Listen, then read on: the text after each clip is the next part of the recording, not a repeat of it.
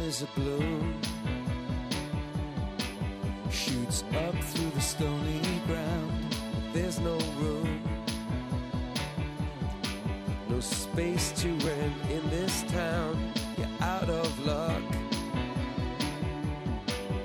And the reason that you had to care, the traffic is stuck.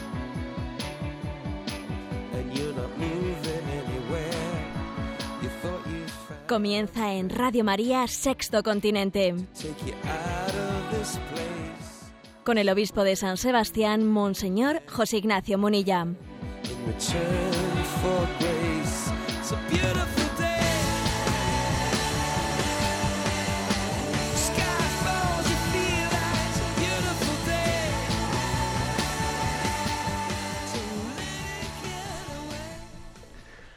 Un cordial saludo a todos los oyentes de Radio María. Un día más, con la gracia del Señor, nos disponemos a hacer este programa Sexto Continente, que aquí en Radio María, en esta casa común de los hijos de Dios Padre en Radio María, pues nos disponemos a hacer los lunes, hacemos los lunes de 8 a 9 de la mañana. Este es un programa que comenta los temas de actualidad, iluminándolos con la- desde la perspectiva de la doctrina social de la Iglesia.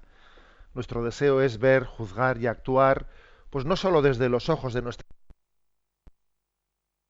de este mundo, sino intentar ver, juzgar y actuar en este mundo desde los ojos de Cristo, bajo la acción del Espíritu. ¿Qué opinaría el Señor de esto y de aquello? ¿Qué haría? ¿Cómo actuaría? ¿Eh? No es fácil, ¿eh? pero sí que tenemos su inspiración ¿no? para aplicar la doctrina social de la Iglesia a los temas, a los temas actuales. Por ello vamos adelante en este programa. Y creo que tenemos un tema primero eh, pues, im- importante para tratar. Estamos en pleno tiempo veraniego. El sábado fue Día de Santiago, patrono, patrono de España, de muchos lugares, fiesta patronal de muchos lugares. Y próximamente también, ¿no? Bueno, también el, el 15 de agosto, bueno, pues eso va a ser pues la fiesta de muchísimos lugares, ¿no? Y está, y está siendo motivo de comentario el que con las elecciones municipales recién celebradas, pues un número mm, importante, no sé, no sé hablar de tantos por cientos, ¿no? Un número importante de alcaldes están tomando como una especie de, eh, bueno, pues una opción, además que está obviamente entre ellos consensuada, de rechazar su presencia como alcaldes en los actos patronales de las fiestas. Pues, por ejemplo, pues el alcalde de Santiago de Compostela se negó a entrar dentro eh, pues de, la, de la fiesta del Obradoiro, etcétera. Pues el alcalde de Zaragoza se niega a entrar en la fiesta, etcétera. ¿eh? Y lo que arguyen, lo que arguyen dentro de ese principio de laicidad, etcétera, lo que arguyen es que ellos no deben de participar ¿eh? en, una, en un acto religioso porque la fe es algo privado, que tiene que tener, tiene que tener una expresión privada. La fe es algo privado, no es algo público, ellos son representantes públicos, por lo tanto no deben de participar en esos actos religiosos, con esa representación por parte del ayuntamiento, etcétera. Bueno, me parece que como eh, apertura del programa, me parece que este ha sido eh, el tema, digamos, más recurrente de esta última semana, que ha dado mucho que hablar, una palabra de iluminación al respecto. Vamos a ver, yo creo que eh, estos alcaldes, estos cargos públicos, eh, están cometiendo un error muy grande, un error conceptual de fondo a la hora de justificar su ausencia. Dicen, la fe es una cuestión privada. No, perdón, eso no es verdad. La fe es una cuestión personal, que no es lo mismo que privada. Sí, la fe es algo personal. Pero personal, identificar personal y privado es un error muy grande. La fe es algo personal. Y un acto personal tiene dimensiones, sí, privadas, pero también tiene dimensiones públicas. ¿eh? La fe como algo personal tiene también una dimensión pública. Y eso no se puede olvidar. Es un error decir que la fe es algo privado. No, eso, eso en el fondo, fijaros bien, eso es lo que las dictaduras que han prohibido ¿no? la expresión pública del hecho religioso han justificado las dictaduras que han, que han de alguna manera impedido el ejercicio de la libertad religiosa en, público, diciendo que es algo privado y usted en público no tiene derecho a, por ejemplo, las dictaduras que han prohibido la enseñanza religiosa, las dictaduras que han impedido la libertad de los padres a que sus hijos reciban una educación conforme a sus convicciones religiosas. No, eso es algo privado. Usted, le, usted a su hijo le enseña eh, pues religión eh, en su casa, en su cuarto, cuando vaya a la cama, pero nada de que usted pretenda pretenda que haya una dimensión pública hasta el punto de que usted pueda tener una iniciativa de enseñanza en un colegio religioso, ¿no? Bueno, pues es que entonces, fijaros bien lo que estamos hablando. ¿eh? Es como cercenar la dimensión pública de la fe religiosa, que la tiene en la cultura, en la enseñanza, en tantas cosas. Por lo tanto, error de partida muy grave no es verdad que la fe sea algo privado, es algo personal, pero privado no. Y cuando decimos personal, quiere decir que vamos, todo aquello que es, que es personal tiene dimensiones privadas, pero tiene dimensiones públicas. Pasa una cosa, y es que aquí también hay una incapacidad para entender lo que es una representación institucional, lo que es ser alcalde de todos, porque uno no es, cuando toma posesión como alcalde, es alcalde de todos, debe de serlo de todos, y no solo de los que le han votado. Y por lo tanto tiene que tener una capacidad de representación de todos, de todos sus ciudadanos. Esto es muy clave. Esto es clave. De lo contrario, hay una incapacidad partidista de tener, de, tener, de ostentar un cargo público. ¿eh? Pongo un caso concreto. Pues yo recuerdo Yasser Arafat, ¿no? Yasser Arafat, vamos, que no es que fuese la hija de la caridad, ¿no?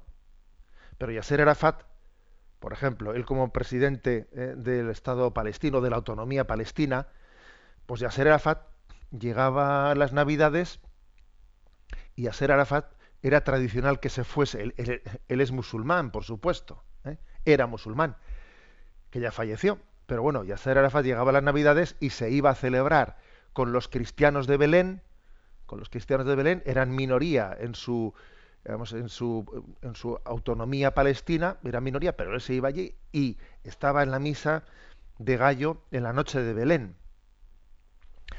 Ahora ha llegado esa gente, después llegaron los de Hamas. Pues claro, los de Hamas, desde un punto de vista fundamentalista, jamás un, o sea, y, valga la redundancia, ¿no? Jamás unos de Hamas eh, tal, digamos, signo de representación institucional como hizo Yasser Arafat, que no tenía ese componente fundamentalista, ¿eh? fundamentalista islámico. Serían incapaces, imaginaros ahora lo, que es en el Estado Islámico, ¿no? Diciendo, bueno, pues yo soy, yo soy musulmán, pero aquí hay también, yo tengo unos, unos súbditos, unos ciudadanos que son cristianos, bueno, pues yo participo con ellos también de sus fiestas. Un fundamentalista no es capaz de hacer eso, no lo entiende. O sea, no es consciente de la representación institucional de su cargo. Bueno, pues también existe hoy en día fundamentalistas de tipo laicista, que son incapaces de entender, de entender esto y que de alguna manera llevan su ideología particular y, la, y pretenden poner el cargo público al servicio de esa, de esa ideología, sin ser conscientes de que cuando alguien es alcalde, lo es de todos, lo es de todos o no lo es de nadie, fijaros bien. Bueno, pues esta, este punto es importante. ¿eh? O sea, creo que aquí ha habido un error conceptual decir que la fe es privada. No, la fe no es privada. La fe es personal. Y por lo tanto, como personal, como la persona tiene dimensiones sociales, tiene dimensiones comunitarias, tiene dimensiones públicas, la fe también es pública, no solo es privada. ¿eh? Bien es cierto, todo hay que decirlo, ¿eh? bien es cierto que desde el punto de vista litúrgico la ausencia de unos cargos que, iban a estar en un acto litúrgico sin saber estar, pues, eh, a ver, no, no nos distorsiona, sino todo lo contrario. Desde el punto de vista litúrgico, desde el punto de vista de la, de la convivencia social, ciertamente es una falta de, de consideración hacia los católicos de esa ciudad. Pero desde el punto de vista litúrgico, la verdad es que nos hacen un favor. ¿Eh? Nos hacen un favor porque así las personas que están presentes en el acto litúrgico lo viven con más intensidad y no están ahí pues, sin saber estar. no sé si conocéis esa anécdota que se cuenta de un ministro de defensa que tomando, eh, tomando posesión de su cargo, pues bueno, pues comenzó eh, estoy hablando de gobiernos anteriores, por supuesto. Se dice el pecado, pero no el pecador, como se dice. Pues cuando tomó posesión de su cargo como ministro de Defensa, pues llegó el día de la, de la Inmaculada, patrona, ¿eh? patrona de infantería, y, estando asistiendo en una, a una misa de la patrona, llega el momento de darse la paz, y el general que tenía a su derecha le extiende la mano para darle la paz, y el ministro recién elegido, que, que, me parece que era una, había asistido, hacía muchos años que no asistía a una misa, cuando ve que el general extiende la mano para darle la paz, le dice el ministro al general, General, ¿se marcha usted ya?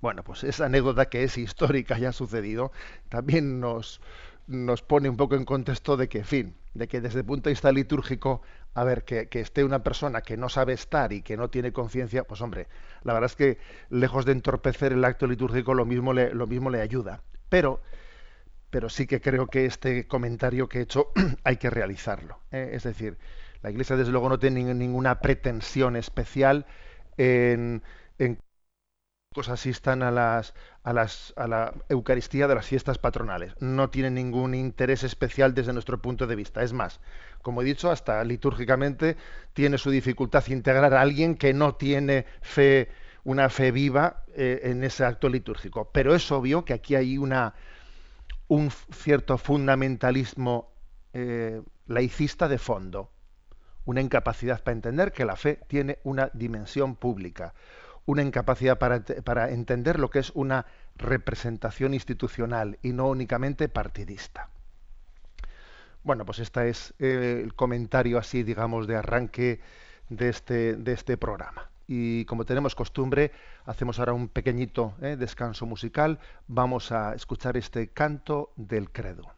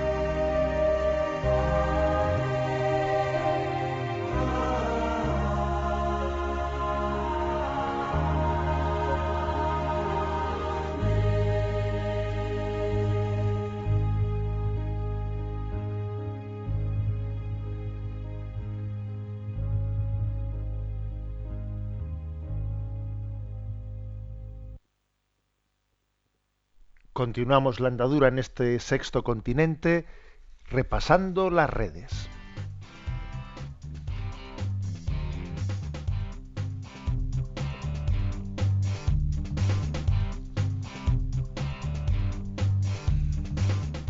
Repasando las redes.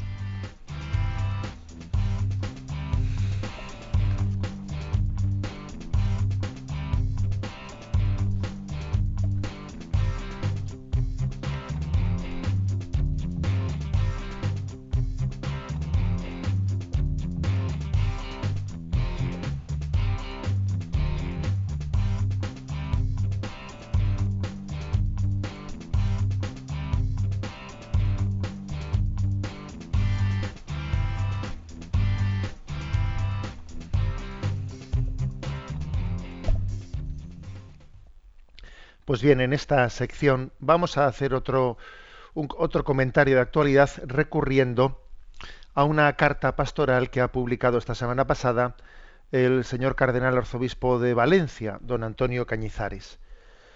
Él tiene, tiene la costumbre de escribir una carta semanal que esta semana, que la semana pasada, pues, ha alcanzado pues, un especial eco por el tema tan así de actualidad que ha tratado. Tiene el título unidad, dos puntos, futuro y responsabilidad de todos. Como es una, eh, creo que el, contenido de la carta, pues bueno, se aproxima un poco al tipo de temas que mm, de iluminación desde la perspectiva de la doctrina social, de la realidad social en la que vivimos, que es lo propio de este programa de Sexto Continente, ¿no? Y lo, y lo traigo a colación. Vamos a ver. En primer lugar, esta carta de don Antonio Cañizares eh, también hace un comentario sobre lo ocurrido, ¿eh? pues la semana pasada, semana pasada no, la anterior, en el Parlamento español en esa votación, en esa votación en la que se hizo una mini reforma con el tema de la ley del aborto, en el fondo consagrando la ley sustancial de llamada ley AIDO, ¿no? Y dice don Antonio Cañizares en su carta: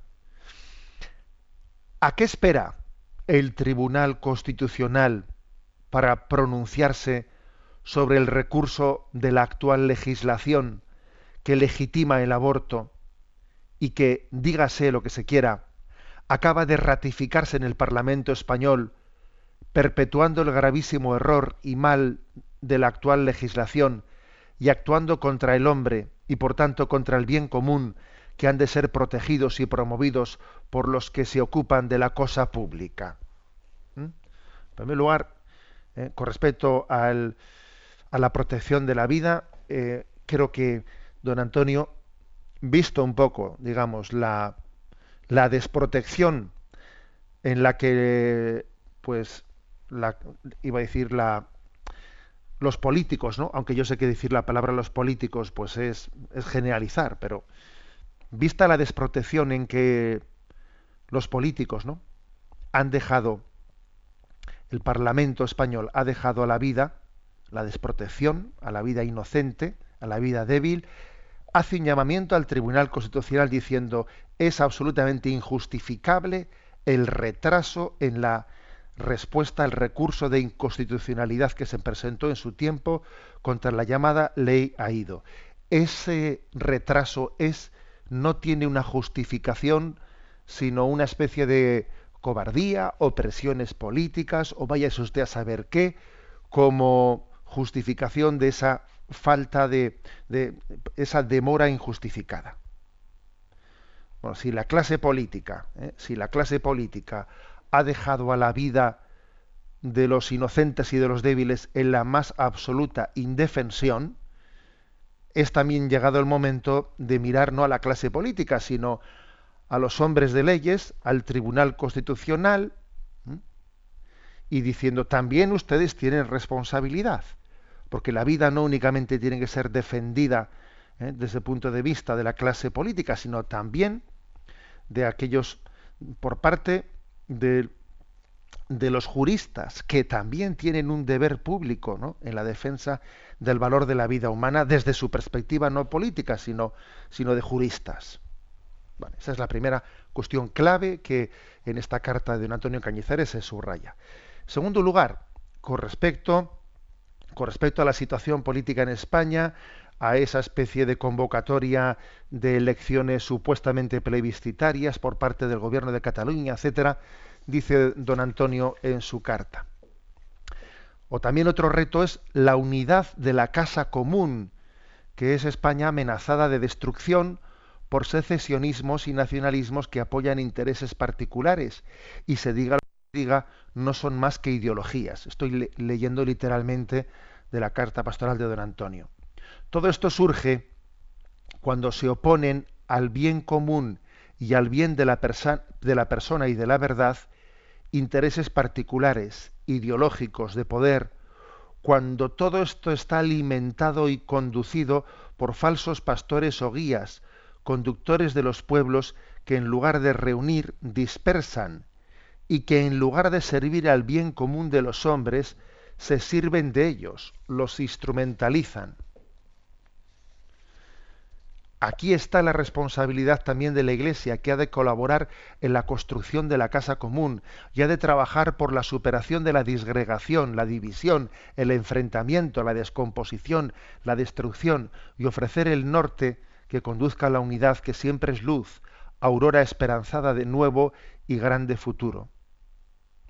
Bueno, como veis, unas palabras verdaderamente verdaderamente actuales y valientes, las que pronuncia don Antonio en esta carta pastoral, unidad, futuro y responsabilidad de todos.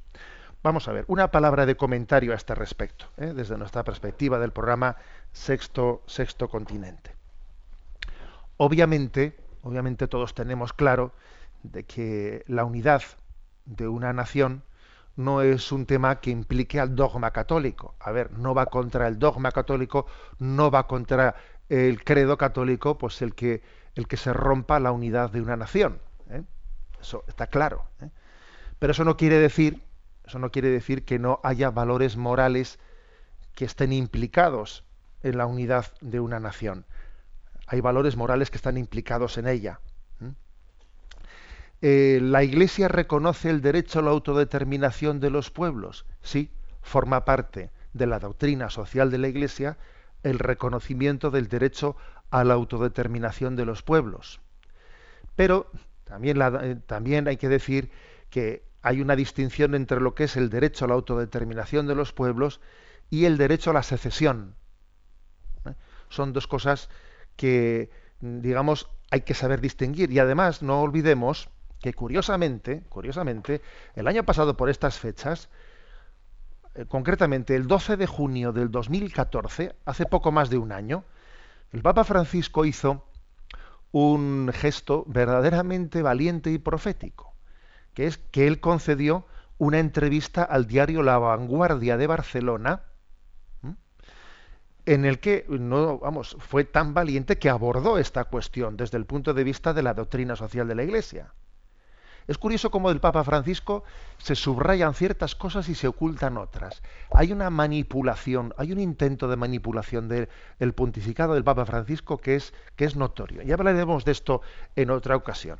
Pero, pero, es obvio que el Papa hizo algo muy valiente, muy valiente, haciendo un gran servicio, yo creo que al bien común de España, concediendo aquella entrevista que fue titulada, la, vanguardia tituló la portada, el Papa decía, la secesión de un país hay que cogerla con muchas pinzas. Este era el titular. La secesión, ¿eh? o sea, la ruptura de un país, la secesión de un país, hay que cogerla con muchas pinzas. Esta fue la palabra que dijo el Papa. Ahora vamos a leer literalmente lo que dijo. Anda que fue valiente ¿eh? que el Papa dijese eso en una entrevista a la vanguardia de Cataluña, en pleno lío, en pleno lío de, ¿eh? pues puesto en marcha por el gobierno catalán. Obviamente era una entrevista en un periódico que no tenía un rango, un rango, magisterial como si fuese una encíclica, pero hombre, el Papa no estaba improvisando sobre un tema tan delicado. Eh, seguro que el Papa había pensado bien esa respuesta desde el punto de vista de la doctrina social. ¿eh? Y claro, la doctrina social de la Iglesia reconoce el derecho a la autodeterminación de los pueblos, pero, mm, pero claro, eso no quiere decir que se meta todo en el mismo saco, ¿no? De hecho, el propio Juan Pablo II, que él defendió ante la ONU el derecho a la autodeterminación de los pueblos, luego en casos concretos hizo aplicaciones diferentes. Pues por ejemplo, ¿no? Pues él apoyó la independencia de los países de la antigua Unión Soviética, como Ucrania, por ejemplo, ¿no? Pero sin embargo, se manifestó claramente en contra del intento de secesión del norte de Italia, de la antigua Padania. Entonces, quiere decir que un principio no se aplica indistintamente, indiscriminadamente, ¿no? Y esto no es una contradicción, porque existe unos, unos elementos elementos de, prudencia ¿no? a la hora de aplicar los criterios. Esto es lo que dijo en concreto, eh, en concreto el Papa en la entrevista. Le, le, preguntan, ¿le preocupa a usted, Santidad, no? ¿Le preocupa el conflicto entre Cataluña y España? Y él contestó, toda división me preocupa. Hay independencia por emancipación y hay independencia por secesión. Las independencias por emancipación, por ejemplo, son las americanas, eh, que se emanciparon de los estados europeos. Las independencias de pueblos por secesión es un desmembramiento. Pensemos en la antigua, a veces es muy obvio, pensemos en la antigua Yugoslavia. Obviamente hay pueblos con culturas tan diversas que ni con cola se podían pegar el caso yugoslavo es muy claro. Pero yo me pregunto si es tan claro en otros casos, en otros pueblos que hasta ahora han estado juntos. Hay que estudiar caso por caso. Escocia, la, la Padania, Cataluña. Habrá casos que serán justos y casos que no serán justos. Pero la secesión de una nación sin un antecedente de unidad forzosa hay que tomarla con muchas pinzas y analizarla caso por caso. Curioso, o sea que el Papa, ¿eh? como veis, es muy prudente la, eh, su respuesta, ¿eh? es muy prudente.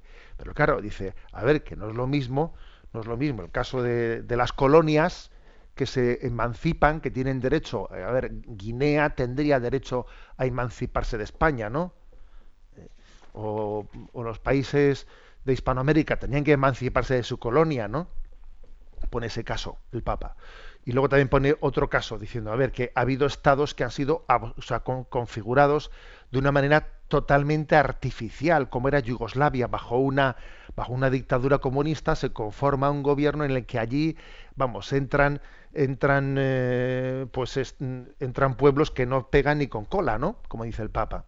Pero claro, dice, pero cuando, cuando los pueblos han crecido en común y tienen una historia en común y, no han tenido una unidad forzosa, sino que han formado una familia, ¿no? Una historia común. Eh, ojo, eso hay que tomar con muchas pinzas, dice el Papa, ¿no? Hay que tomar con muchas pinzas, ese, eh, o sea, con mucha prudencia. Desde el punto de vista, estamos hablando de la doctrina social, ¿no? Del bien común.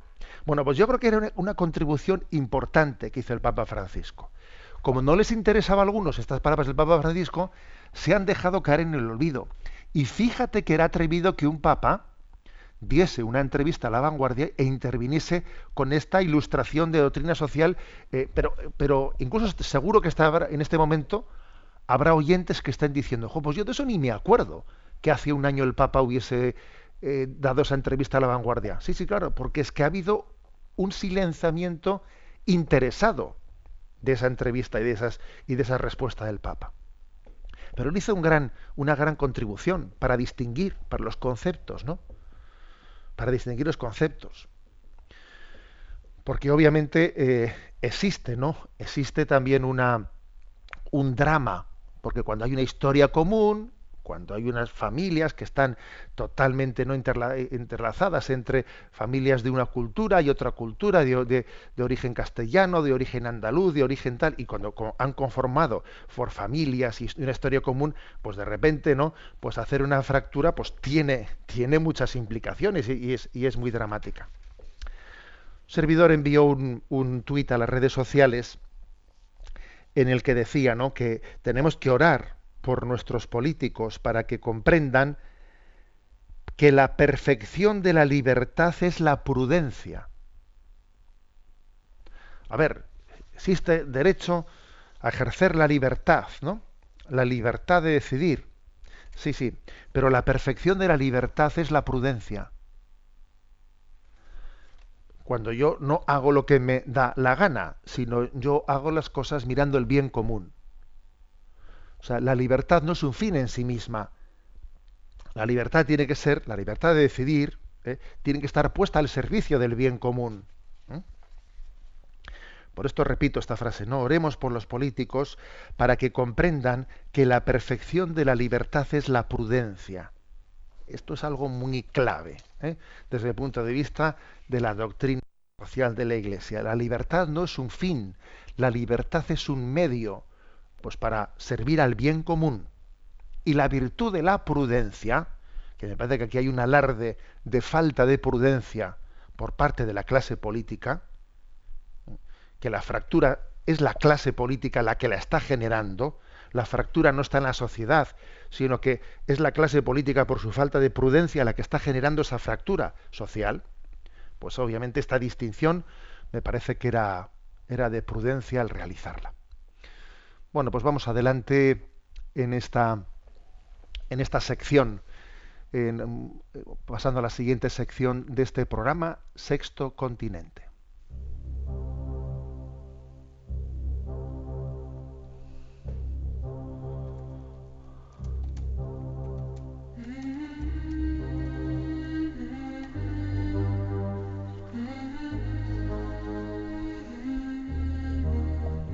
Hasta el viento y el mar le obedecen.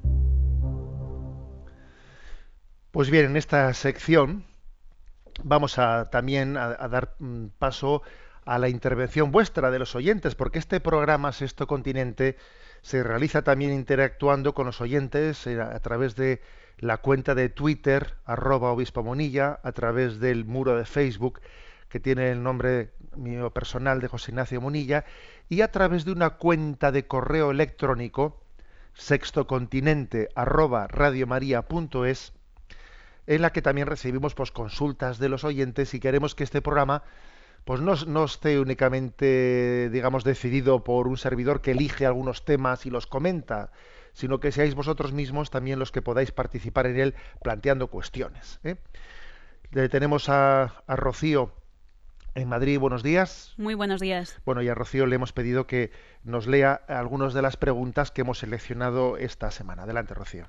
Juan Pedro planteaba la siguiente pregunta. Un matrimonio que se casó en la época de Franco y que casó por la Iglesia porque no había otro medio para casarse y que además se casó en pecado mortal, ¿es válido? Bueno, vamos a ver. Aquí hay dos cuestiones. ¿no? La primera, eh, ¿es válido un matrimonio en el que sus miembros se han casado en pecado mortal, en pecado grave, sin haber recibido el sacramento de la penitencia? Eh, la respuesta es que ese no es motivo de invalidez. ¿eh? Hay que distinguir entre matrimonio válido y matrimonio fructífero. Para que un matrimonio sea fructífero, pues es verdad que es muy importante recibirlo en gracia de Dios, en gracia santificante. ¿eh? Pero el contraer matrimonio en pecado mortal no hace inválido el consentimiento matrimonial. Aunque, aunque lo haga poco fructífero, aunque, aunque no sea fuente de gracia, ¿eh? pero no lo hace inválido. Esto entendedlo, porque de lo contrario sería, vamos, ¿no? Pues el motivo de validez e invalidez, pues claro, sería imposible legislar la validez o la invalidez si depende de un pecado interior que solamente él, él lo conoce, ¿no?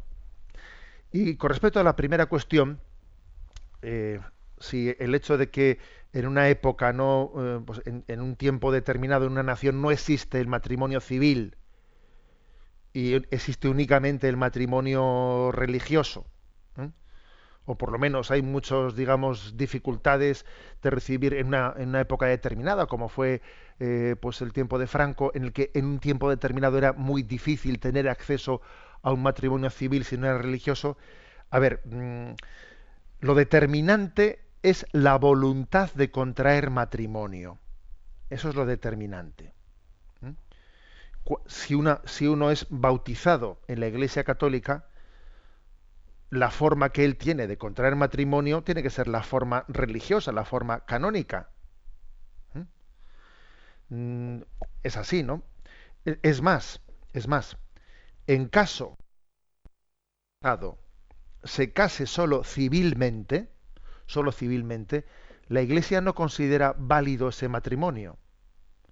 Pues por defecto de forma, es decir, por no haberse celebrado en la forma religiosa, porque un cristiano, un cristiano no puede decir voy a hacer un contrato civil de amor con una persona dejando a un lado mis convicciones religiosas. A ver, tú no puedes dejar al lado tus convicciones religiosas en un contrato civil.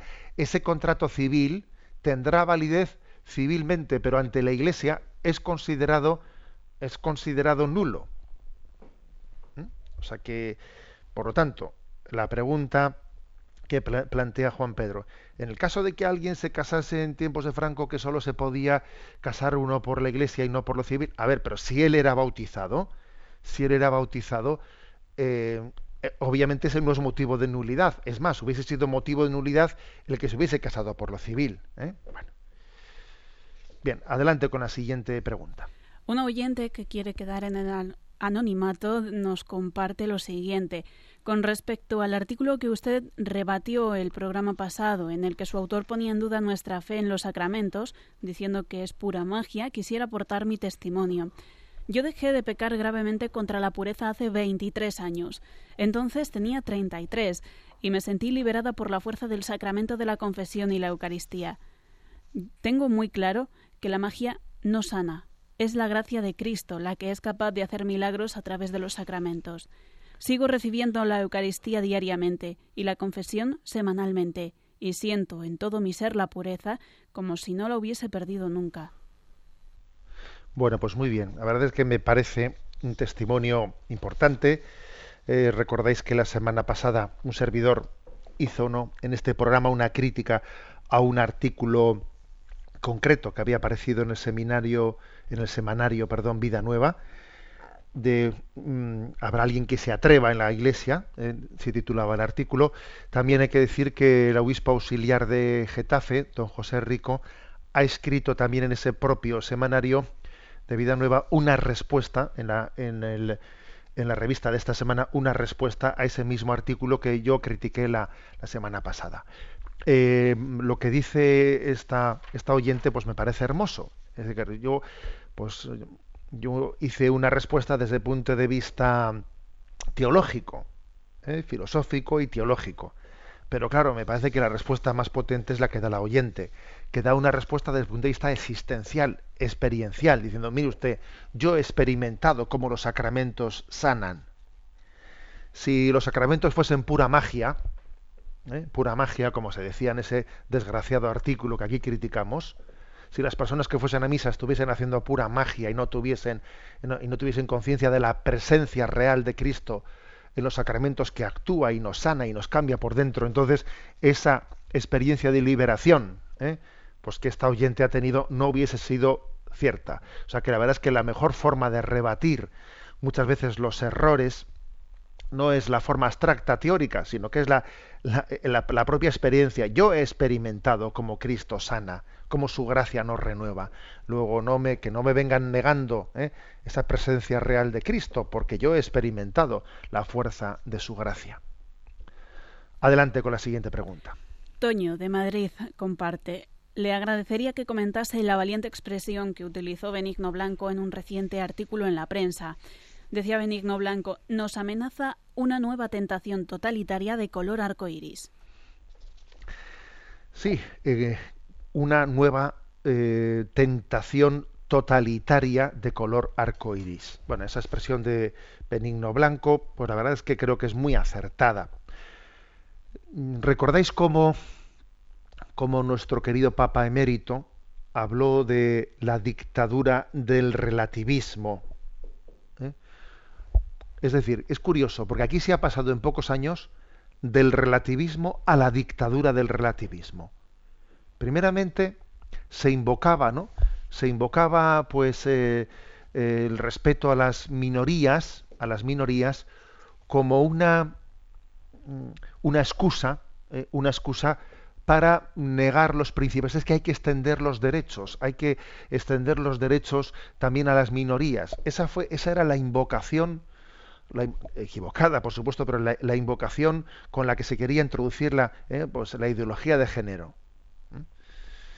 Una vez que ya se consiguió, el relativismo se pasó al siguiente pasito, que fue la dictadura del relativismo. Ya se dejó de invocar pues el que el derecho de las minorías y entonces pasó que es que esto ahora se va a imponer a todo el mundo. Entonces, primero era el derecho de, pues por ejemplo, ¿no? de una pareja homosexual a que también fuese reconocida. Y una vez que se ha dado ese paso, dice, ahora nosotros cambiamos el concepto de matrimonio y hacemos, rediseñamos el concepto de matrimonio y hacemos, ¿eh? y hacemos que, mm, que la propia ideología de género sea una ingeniería social que rediseñe lo que es la naturaleza. Por eso aquí en pocos años ha habido una estrategia en la que se ha pasado del relativismo a la dictadura del relativismo. Y esto ahora se impone en los planes de enseñanza. Y todos los niños en sus colegios tendrán obligatoriamente que tener pues una, eh, pues una enseñanza de lo que es la familia, la antropología, en la que diga, pues mira, aquí y hay libros eh, de niños en los que tienen que en los que tienen que ver los niños desde el despertar, ¿no? Desde su despertar en la pubertad, de decir, mira, pues aquí hay posibilidades, eh, padre con madre, dos padres, dos madres, no sé qué, no sé cuántos, ¿no? abriéndoles, creándoles un, un problema, creándoles, abriéndoles un panorama que está totalmente fuera de su, de su horizonte, creándoles artificialmente, ¿no? Pues unas crisis interiores donde, donde no, donde lo lógico sería respetar su inocencia. Bueno, esto es la dictadura del relativismo. Por esto cuando dice Benigno Blanco nos amenaza una nueva tentación totalitaria de color arcoiris, es cierto. Es curioso que eh, cuando cayeron las ideologías, cuando cayeron el muro de Berlín, ¿eh? entonces se habló, se comenzó a hablar de la caída de las ideologías, como si en Europa ya hubiese dejado de haber ideologías, el marxismo por un lado, el capitalismo por otro lado, las ideologías habían caído y se había hecho una especie de pacto común de un cuerpo sin alma. Y el cuerpo sin alma era la economía, la economía, el euro, el euro, y no hay alma, no hay ideología, ¿no? Pero teme aquí que un cuerpo no puede vivir sin alma. Y finalmente, y finalmente, a falta del alma cristiana, o a falta del alma marxista, marxista comunista, ha habido una especie de metástasis que es, ha aparecido un alma que es la ideología de género, que, viene en este momento a ser casi como el pensamiento único en Occidente. El cuerpo es el euro y el alma es la ideología de género. Eh, porque no era verdad que las ideologías hubiesen caído para siempre. El hombre tiene que tener unos ideales y si no son verdaderos son falsos.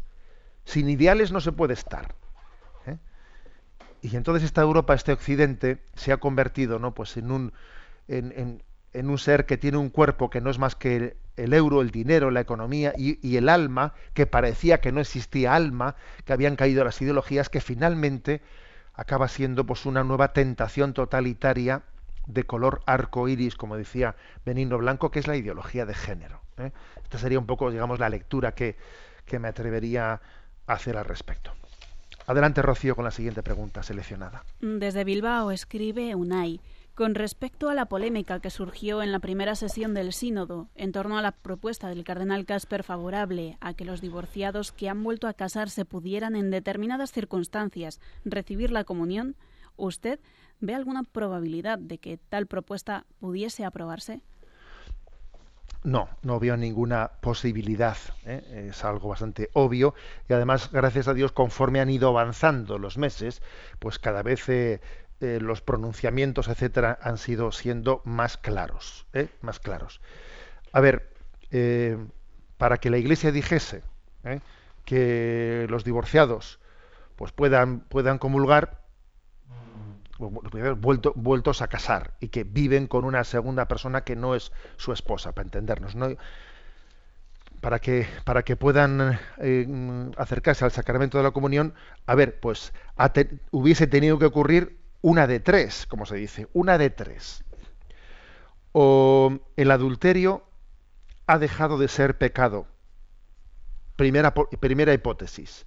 Pero a ver, es que Jesús dice, y el que se divorcia de su mujer y se casa con otra comete adulterio. Y el que se divorcia de su marido y se casa con otro comete adulterio. A ver, es que son palabras de Jesús en el Evangelio. Entonces, una de dos.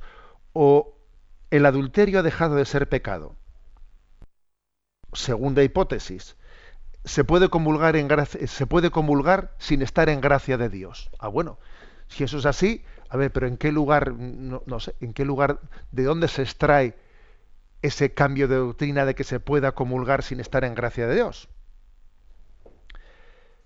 Tercera posibilidad, tercera hipótesis. Uno mismo se puede conceder a sí mismo eh, eh, la nulidad matrimonial sin que, sin que haga falta que haya una palabra de la Iglesia que sea quien la conceda. A ver, una de tres, es que no se me ocurre una cuarta posibilidad. O sea, para que un divorciado que vive con, una, con una segunda esposa pueda tener acceso a la, pues a la, a la comunión, haría falta una de estas tres hipótesis. O el adulterio ha dejado de ser pecado mortal, o uno eh, ya puede comulgar estando en pecado mortal y no pasa nada, o en tercer lugar, uno mismo se puede, se puede autodisolver su propio matrimonio sin que sea necesaria la iglesia para disolverla. A ver, cualquiera de estas tres hipótesis obviamente son absurdas, ¿no? Con lo cual, a ver, la pregunta de Unai tiene fácil respuesta. Tal cosa no, no, no es no es verosímil, ¿eh? no es verosímil en ese sínodo, aunque desgraciadamente hayamos dado un antitestimonio en el que alguna voz eclesial, como esa del cardenal Casper, pues francamente no haya dado un testimonio de sintonía con la tradición de la Iglesia. La última de las preguntas seleccionadas, Rocío. Víctor desde Burgos comparte. Para mí, la verdad es única en cada caso. La diga Agamenón o la diga su porquero. Creo que se me entiende. Y trascendiendo la verdad, por antonomasia, la verdad real es Jesucristo. Me gustaría mucho, Monseñor, que dedicara unas palabras a esto. Vamos a ver, eh, yo haría el, comentario siguiente. La verdad es humilde. ¿Mm? Por eso la expresión esa, la verdad es la verdad, la diga Agamenón o su porquero, esa famosa expresión, yo la entiendo como diciendo, mira, la verdad, eh, la verdad no está en quien la pronuncia, sino está en sí misma. En sí misma. ¿eh? Eh, hay un refrán en África que dice, por la selva, pobres y ricos caminan por el mismo sendero. ¿eh? En la selva, los pobres y los ricos caminan por el mismo sendero. en la selva no hay más senderos, no hay más que un sendero. Seas pobre, seas rico, solo te cabe caminar por aquí. Bueno, pues aplicando el principio. A ver, es que eh, aunque, aunque una verdad te la esté diciendo alguien muy humilde, es tan verdad como si te la dice el rey. O sea, la verdad tiene fuerza por sí misma, no por la persona que la diga. Es verdad que, también Dios ha puesto a nuestro alrededor una serie de personas en las que nos ha dado un autor, les ha dado una autoridad moral que no sé si mi padre, si mi abuelo eh, me dicen una cosa, yo debo de estar especialmente atento a sus palabras, ¿no? Por la autoridad moral que estas personas tienen sobre mí. Pero, entendámonos bien, eh, la verdad, la verdad tiene fuerza por sí misma, ¿eh? por sí misma. Por eso creo que hay que estar siempre atento a recibir, a aprender también de los humildes. Porque los humildes tienen una gran capacidad también de decir verdades. De decir verdades, ¿no? O sea que esto es, creo que es la primera aplicación. El segundo comentario que creo que sería importante hacer es eh, la verdad es la verdad, la diga Agamenón o, o, la diga su porquero.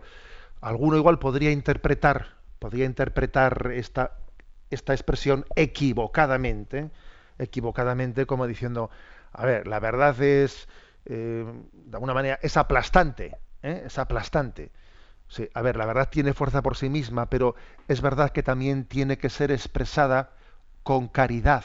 ¿eh? Hay un binomio entre verdad y caridad que no debe de romperse nunca. No hay que tomar nunca excusa de la caridad para faltar a la verdad. Ojo con ello. Y no hay que tomar nunca excusa de la verdad para faltar a la caridad. Las dos cosas serían, serían incorrectas. ¿eh? Eh, entonces, por ejemplo, en la manera de expresarse, ¿eh? en el cariño con que uno se expresa, en la prudencia, en la prudencia del modo y la forma y el momento en el que alguien habla con el prójimo y le transmite una verdad, también hay, también ahí se está jugando la verdad, en la forma caritativa y prudente de expresarla. Luego, en realidad, digámoslo claramente, se puede pecar, ¿no? Se puede pecar de, de faltar a la verdad, escudándose, escudándose eh, indebidamente, o sea, equivocadamente la caridad, ¿eh? existe, ¿no? Pues por ejemplo, ¿eh? un caso concreto, ¿no? Pues uno dice, no, pues es que Dios es misericordioso. Aquí lo importante es la misericordia, la caridad. Luego, luego, aunque te hayas ido con una mujer, con una mujer que no es la tuya, bueno, Dios lo que quiere es, a ver, un momento, si has faltado la verdad, no te escudes en la caridad. Y, y al revés, o sea, lo que no puede ser es que alguien se pretenda escudar en la verdad para que en la forma de hablar con el prójimo, en la, prudencia de cómo ha hablado, pues, le, eh, pues igual en público le está espetando una cosa con una, eh, con una evidente inquina y, una, y un deseo de ofenderle que, que, se está equivocando. ¿eh? O sea, creo que también esto es importante, que en Jesucristo, en Jesucristo, se aúna verdad y caridad. Por eso Jesucristo es la verdad suprema porque en él se ¿eh? verdad y caridad. Bueno, pues eh, aquí el tiempo corre que vuela. Vamos a pasar a la última sección de este programa, eh, que la llamamos Una gota en el océano, en la que queremos comentar pues, algunos de los mensajes enviados por un servidor esta semana a las redes sociales.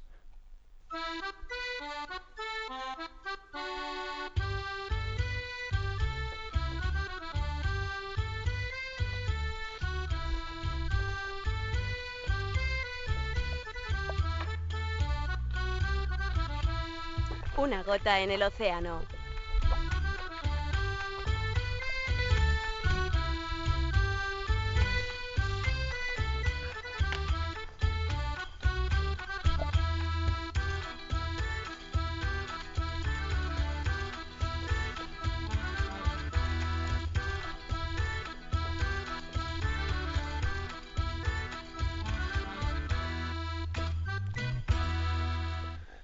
Una gota en el océano. ¿eh? La verdad es que el océano se compone de gotas, igual que el desierto se compone de granitos de arena. Este mundo de las redes sociales, la verdad es que tiene mucho de esto, pero es verdad que el Señor es capaz de, lanzando una pequeña gotita, empezar a crear unas ondas concéntricas que se van expandiendo y expandiendo. Y bueno, pues si el Señor, cuando el Señor bendice una gota, es capaz de convertirla en un tsunami, ¿eh? en un tsunami que es capaz de cambiar. ¿eh? Cambiar los corazones. Bueno, y elijo la siguiente gotita de agua enviada esta semana, que fue ayer mismo la tarde cuando la envié. Vive de tal manera que quienes te rodean deseen conocer a quien es la fuente de tu inspiración, a Jesús. Es decir, creo que una, un objetivo, ¿no? Un, eje, un objetivo, un indicativo, un indicativo de que nuestra vida cristiana es auténtica, es intensa, es el hecho de que se suscite no ya una admiración personal, le admiro a esta persona, eh, no, no, no, sino tengo deseo de conocer qué es lo que inspira a esta persona. Me gustaría conocerla, me gustaría conocer de dónde, cuál es la fuente ¿Cuál es la fuente en la que bebe esta persona? El verdadero liderazgo no es aquel que se eh, centra en sí mismo. El verdadero liderazgo es aquel que llega a hacer la pregunta de dónde se inspira. ¿Dónde se inspira? ¿Eh? Nuestra, nuestra meta debe de ser no que los ojos se centren en nosotros, sino ojalá quienes me rodean se hagan la pregunta de ¿dónde se inspira este? Oye, esto de el evangelio debe de ser muy inspirador. Oye, este Jesús de Nazaret del cual tanto hablan, oye, hacia las personas más sensatas, ¿no? Hacia las personas más generosas, ¿no? Oye, esa doctrina social de la Iglesia es muy inspiradora, ¿no? Del bien común. Si, si todas las sociedades se inspirasen en esos principios, el mundo sería diferente, ¿no? Voy a conocer esa doctrina social, voy a conocer ese... Creo que este, esta es una clave importante. Vive de tal manera que quienes te rodean deseen conocer a quien es la fuente de tu inspiración, Jesús. Y he adjuntado un dibujo, un dibujo a este, a este pensamiento, un dibujo así un poco provocador, de esos dibujos un poco ¿eh? que nos quieren un poco pinchar, ¿no? Y está Dios, ¿eh? Dios hablando, ¿eh? Dios desde el cielo, y dice, y en esa viñeta dice, nos dice lo siguiente: sé sincero contigo mismo. Si de verdad creyeras en Dios, hace tiempo que los demás se habrían dado cuenta. Es curiosa esta expresión, como dicha por Dios. Oye, si tú creyeses en mí, hace tiempo que los demás se habrían dado cuenta. Pero si tú eres creyente y los demás ni lo saben, ni lo saben, ni lo notan, ni lo notan, uy, esto no sé si es ser creyente, ¿eh? tienes una fe que no es viva, que está muerta, o sea, que no es una fe auténtica. Que alguien tenga fe y que los que le rodean no lo hayan notado, no se hayan cuestionado, no se hayan tal, es que debería de hacer una autocrítica muy grande y de acusarse de falta de fe y pedir al Señor que aumente su fe y le pida coherencia, porque nuestra fe tiene que ser cuestionadora, cuestionadora de las personas, o sea, que tiene que ser un acicate para las personas que nos rodean para que se cuestionen por el estilo de vida, por la forma, por la sensibilidad, por la forma de pensamiento. ¿eh? Me despido con la bendición de Dios Todopoderoso, Padre, Hijo y Espíritu Santo descienda sobre vosotros. Alabado sea Jesucristo.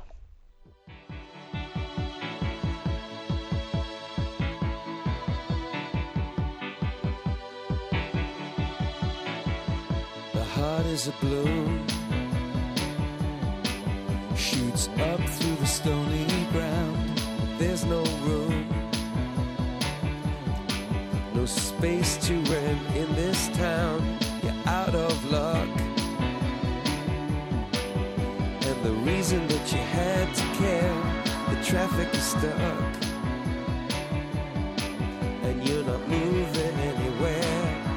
You thought you found a friend. Han escuchado en Radio María Sexto Continente, un programa dirigido por el obispo de San Sebastián, Monseñor José Ignacio Monilla.